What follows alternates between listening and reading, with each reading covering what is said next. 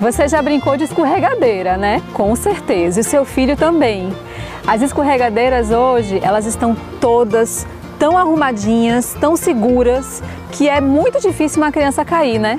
Mas a gente caía, gente. Cair da escorregadeira também faz bem, porque a gente aprende a cair nas coisas da vida. Quanto mais a gente dá oportunidades para as nossas crianças poderem brincar e cair, mais elas conseguem também ter resistência às frustrações da vida.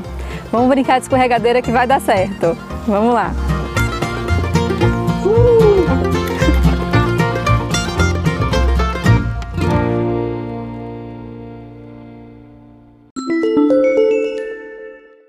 Quem nunca brincou de gangorra, gente? Eu acho que todo mundo já brincou, né?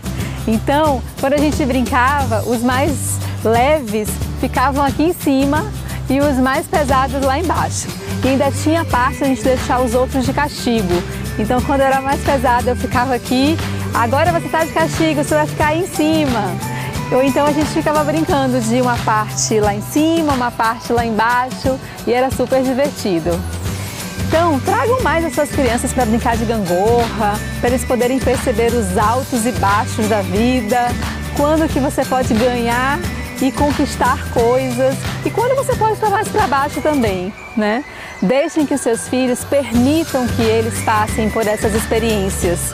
Altos e baixos fazem parte da vida. Tchau!